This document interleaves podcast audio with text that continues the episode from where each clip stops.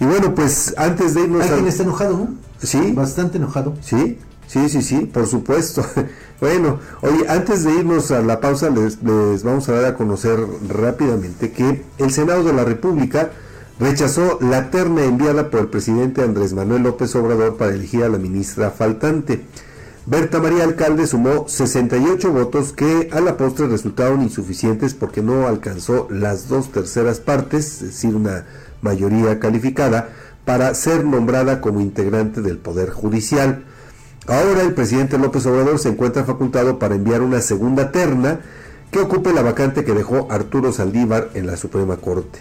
El Senado tendrá que volver a votar y en caso de que vuelva a ser rechazada, el titular del Ejecutivo será el encargado de designar a la nueva o nuevo ministro en la Suprema A eso me refería cuando decía que alguien está enojado. Sí, efectivamente el presidente Sí. debe estar bastante enojado. Digo, eh, seguramente es un tema que estará abordando, que ya está abordando, seguramente en su conferencia de prensa eh, mañana. Eso ya lo sabemos, pero pues eh, ya me imagino la cantidad de epítetos que Sí, va claro. a pronunciar en contra del el Senado. Pero, pues mire, aquí le compartimos solamente algunos de los momentos, de los pasajes que las mujeres que integran esta terna, pues eh, de todos los dislates Sí, que a, sí, decir ahí al Senado de la República, ¿no?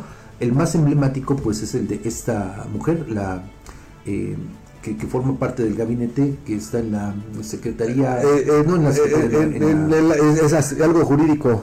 Eh, sí, Bueno, se vio además reflejado cuántos votos tuvo la consejería jurídica. la Consejería Jurídica. Bueno, no, no tuvo ni siquiera cinco votos, Nada imagínense, de quienes se supone son sus cuates de Sus cuates, bueno, claro. aquí también hay que decirlo que los dados están cargados para que eh, en todo caso pues allanarle el camino y que llegara la hermana de la Secretaría de Gobernación, es, ¿no? Eso sí. es, es claro.